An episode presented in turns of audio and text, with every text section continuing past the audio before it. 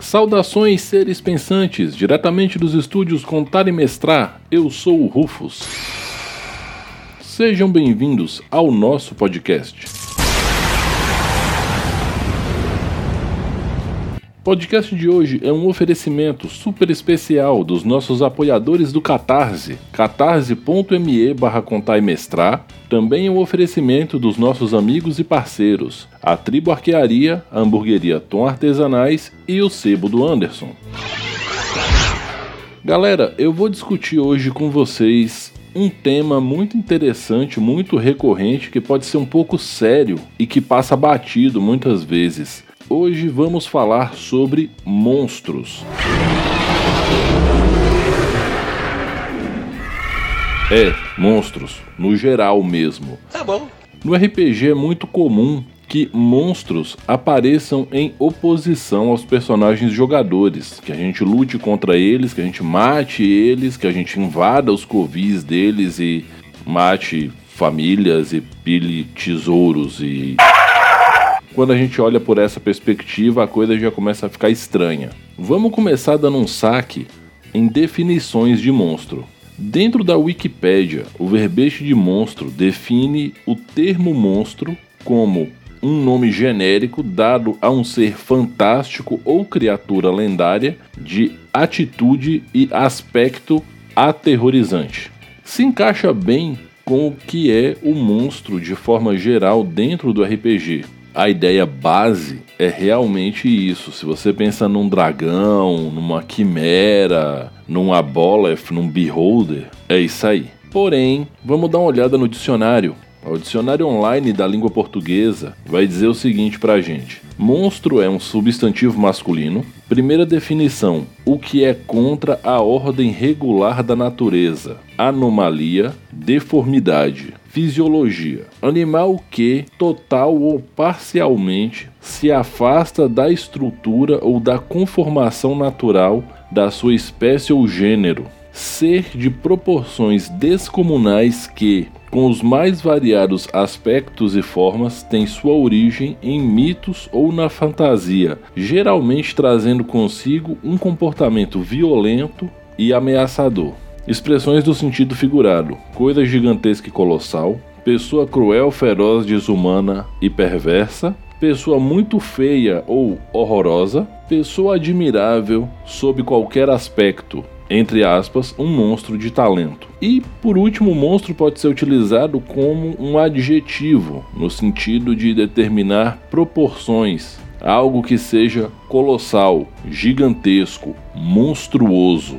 E aqui a gente começa a reflexão. Se vocês prestaram atenção no que eu li ali no dicionário, tem algumas situações em que o termo monstro é utilizado para determinar características de pessoas. É, e aí a gente entra num tópico muito brabo e muito sério chamado xenofobia. Xenofobia é a aversão extrema a todos aqueles que são diferentes de você. Isso é uma definição by Rufus com palavras próprias e de certa forma simplista, mas é uma definição resumida do que é xenofobia na prática. E aqui a gente começa a pensar sobre o quão xenofóbico é o pensamento humano a ponto de que você classifica povos que são diferentes de você em essência como monstros. E antes que alguém venha falar que eu estou virando um justiceiro das causas sociais, o RPG sempre foi um espaço de debate e um espaço de construção de conhecimento. E também sempre foi um espaço de contestação de paradigmas. Então, eu não estou fugindo do escopo não, tá? O primeiro ponto sobre a palavra monstro, os monstros em si e o RPG que eu quero trazer para vocês está nos clássicos. A gente pode dizer que a fantasia moderna ela é calcada na obra de Tolkien e que o horror moderno é calcado também em Lovecraft.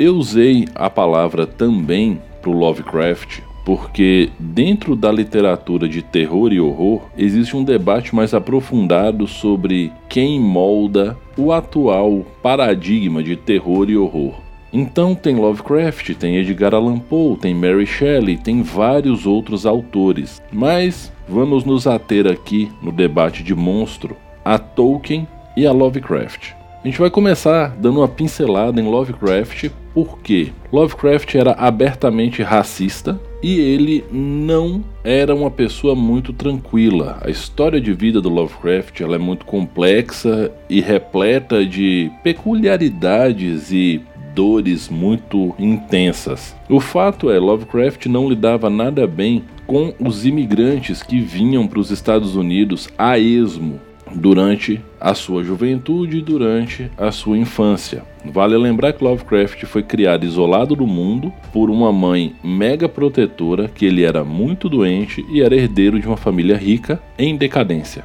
Então, levando em conta todo esse contexto, e quando você observa que a tônica da mitologia Lovecraftiana é monstros indescritíveis invadindo a Terra, é fácil traçar certos paralelos. E isso é uma coisa tão profunda e se tornou tão gritante que existe até um, um movimento para que não usem o busto do Lovecraft em uma premiação internacional que agora eu esqueci qual é, mas eles têm esse pedido porque Lovecraft era abertamente racista. Ah, Rufus, e Tolkien? Você vai falar que Tolkien era racista?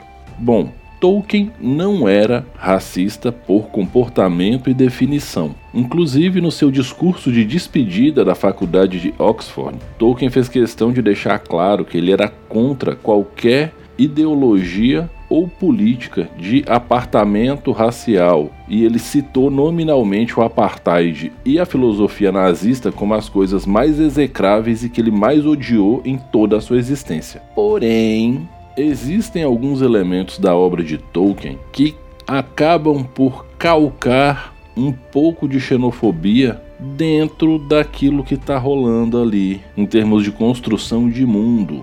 Ah, Rufus, mas o podcast é sobre monstro. Então, eu sei que o podcast é sobre monstros e eu tô falando dessa parte chata do tema, mas saca aqui comigo. Tem um mago chamado Saruman. Saruman representa algumas coisas dentro da obra. Ele representa o avanço criativo tecnológico da humanidade, ele representa a busca por esse avanço pelo acúmulo de poder desprovida de ética e moral e, pasmem, Saruman manipula através da magia todo um povo que são os orcs e os escraviza para que eles trabalhem nas fornalhas e pasmem. Esses seres que foram manipulados, escravizados, aliás, escravizados e posteriormente manipulados para se tornarem mais fortes, eu digo manipulados através de magia, é uma talvez uma referência aos processos de eugenia aplicados nesse caso aos orcs. E assim ele fez os Uruk-hai que trabalhavam para a Mão Branca, e eles eram a principal força motriz dos estabelecimentos que tinham no subterrâneo de Ortank que seriam o equivalente à indústria na Terra-média. Então, assim, foi um povo que foi escravizado e utilizado como mão de obra barata e bucha de canhão em guerra. E quando você observa o biotipo dos orcs, existem muita coisa, muitas características que parecem ser advindas do pessoal da África. Assim como quando você olha um elfo tolkieniano, você sabe que ele foi inspirado num nórdico. Ou um homem, aspas, comum, parece um britânico médio. Tolkien não tinha a intenção de ser racista neste momento. Porém, quando ele definiu os povos, ah, e antes que venha um purista da obra do Senhor dos Anéis falar para mim que eu não tô entendendo, que eu não li direito, etc e tal, eu sei que Tolkien começou a escrever a Terra-média com dois objetivos. O primeiro era uma espécie de laboratório fictício para ele poder criar suas línguas. Tolkien era um filólogo, para quem não sabe. E dois, Tolkien queria criar uma espécie de mitologia britânica, já que ele entrou em contato com a mitologia nórdica, achou super bacana e ficou triste pelo fato de não haverem mitos nesse estilo originários da Grã-Bretanha. É, eu tô ligado nisso sim, e eu sei que os orcs e os elfos e os anões estão na mitologia nórdica. Porém, na mitologia nórdica, eles são seres feéricos. Tolkien trouxe esses seres para a mitologia dele de forma um pouco diferente. Os elfos ainda são muito mais seres imortais e extremamente evoluídos, fadas da alta corte, por assim dizer, bastante ok, até que eles não sofreram tantas alterações nessa mitologia. Os anões já foram muito mais humanizados, eles são muito mais próximos de mortais comuns, de pessoas como a gente. E os orcs deixaram de ser feéricos em si e se tornaram literalmente uma raça, aspas, inferior. E não, eu não tô criando conteúdo nisso aqui não, minha gente. O termo que define orcs como uma raça inferior, você vai encontrar no Silmarillion. Então, assim, dá para notar que existe um certo degener, degeneracion...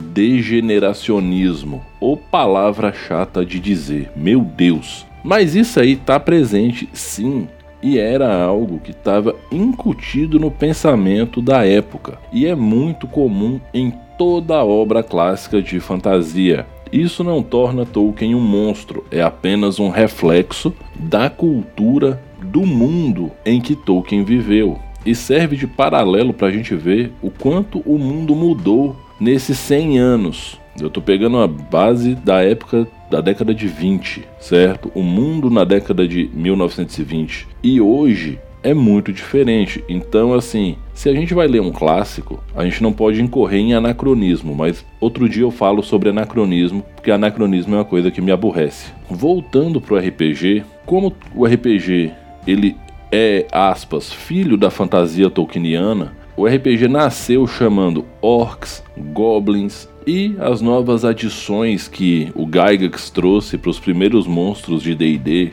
como kobolds, homens-lagartos, hobgoblins, bugbears, todos esses seres eram monstros no início. No decorrer do tempo, essa lógica de pegar povos diferentes do padrão humanoide e classificar como monstro foi caindo e notem que isso era uma tendência que não estava só no DD. Se você observar em GURPS, quando você chega no GURPS Magia, dá uma corrida lá no final do livro, que tem um capítulo sobre raças fantásticas, e aí você olha e nota que elfo é a raça mais cara presente das raças humanoides, e que orc é uma desvantagem, e que os elfos têm um verbete enorme e que os orcs, se tiverem sete linhas escritas é muita coisa, você consegue perceber que essas definições eram amplamente difundidas dentro do RPG como um todo. O que rola hoje que muita gente reclama, por exemplo, que Kobold não é considerado mais monstro e é opção de personagem jogador, Goblin, que está no livro básico do Pathfinder agora, Orcs, meio Orcs e vários outros vão sendo aos poucos retirados dos bestiários inseridos na parte de raças jogáveis, né, de ancestralidades, como é descrito no Pathfinder. Eu gosto mais do termo ancestralidade, mas depois eu falo sobre isso de outro dia. E nesse tempo, cada vez mais monstros no sentido lá da terceira definição de animais com características completamente estranhas ou seres de natureza incompreensível começam a aparecer mais e mais nos bestiários. Desde o início dos anos 2000, esses povos diferentes que eram monstros começaram a ser vistos de uma forma menos xenofóbica dentro do RPG e começaram a receber culturas, detalhes mais profundos de sua sociedade, ritos religiosos e várias coisas nesse sentido. Eu não vou saber precisar para vocês quem foi o primeiro autor que olhou de uma forma mais profunda para esses seres e resolveu dar uma mudada nesse paradigma. Notem que isso é um processo muito análogo ao que rolou com os Tuskers, aquela raça de bicho estranho do deserto de Star Wars, no livro de Boba Fett, capítulo 2 da primeira temporada, para quem quiser assistir. Voltando para RPG, eu posso apontar como um marco fundamental dessa evolução estrutural de seres diferentes e que não são necessariamente humanoides o lore de Warcraft. Warcraft, quando organizou a Horda, né, o pessoal que faz a storyline da Blizzard, fez isso de uma forma muito interessante, muito orgânica e profunda, e existem ecos da história de Warcraft, inclusive do WoW, por todo o RPG moderno. E se alguém vier aqui me falar que a quarta edição de D&D é o maior eco, vai falar e vai ficar no vácuo porque eu não vou render esse assunto não. Eu já expliquei isso para vocês que não tem nada a ver.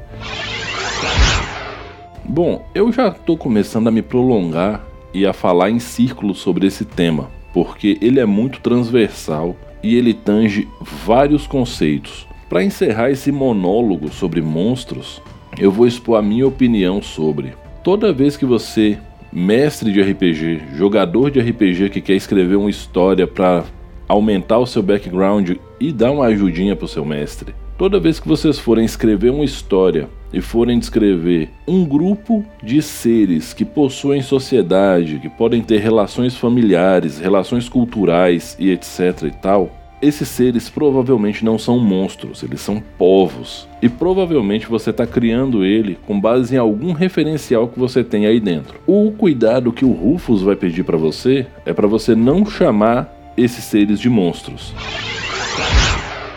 Uma última ressalva. Gente, debates e conteúdos de extrema qualidade sobre monstros, mortos-vivos e literatura fantástica em geral, em todos os estilos e debate de alto nível, eu vou deixar a recomendação do conteúdo do professor Alexander Meirelles. Ele tem um canal no YouTube chamado Fantastic Cursos e tem uma página no Instagram com o mesmo nome. Eu vou deixar linkado na descrição do pod. Vão lá e confiram porque vale muito a pena e ele é apenas o maior especialista do Brasil em literatura fantástica. O conteúdo desse cara é fenomenal. Então, vão lá e se forem até lá, digam: "Professor, eu vim por indicação do Contar e Mestrar. Foi o Rufus do Contar e Mestrar que fez a indicação do seu conteúdo."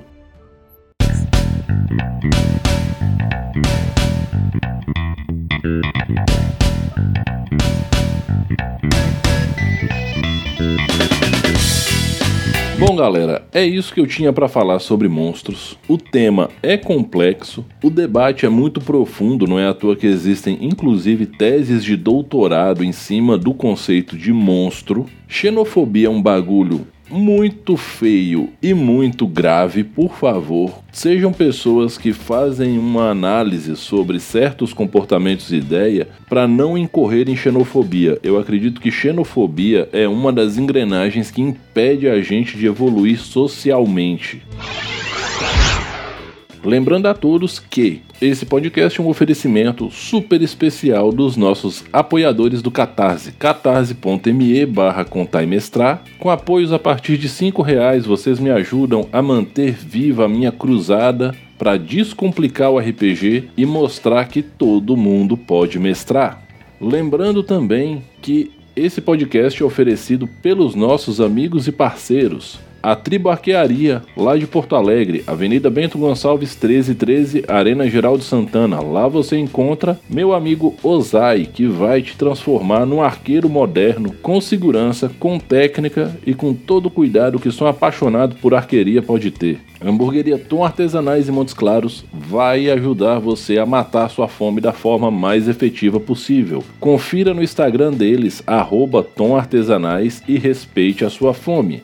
O sebo do Anderson, arroba nerdpoesia, é um lugar onde você vai encontrar muita coisa bacana dos quadrinhos atuais e dos quadrinhos antigos, principalmente coisas da década de 90 em formatinho. Vão lá no Instagram na Shopee, arroba nerdpoesia, ele envia para todo o Brasil, ele vende acessórios e aqueles saquinhos de proteção para sua coleção. E o Anderson é um cara muito foda. Inclusive ele tá com as novidades aí, fiquem ligados que tem novidade boa chegando. Bom, galera, como eu sempre digo no final, respeitem-se, divirtam-se, dividam o lanche. A pandemia é um monstro que está enchendo o nosso saco, mas a gente vai cortar todas as cabeças dessa hidra de lerna que insiste em não morrer, mas a gente vai ativar nosso haki de armamento avançado com Rio e revestimento do hack do rei. Vamos cortar as cabeças tudo e vai acabar a pandemia. Só que até lá, Vacinem-se, usem máscara, vacinem as suas crianças. Mais uma vez, respeitem-se, divirtam-se. Eu sou o Rufus, esse foi o podcast do Contar e Mestrar e até semana que vem no podcast comemorativo de dois anos de Contar e Mestrar.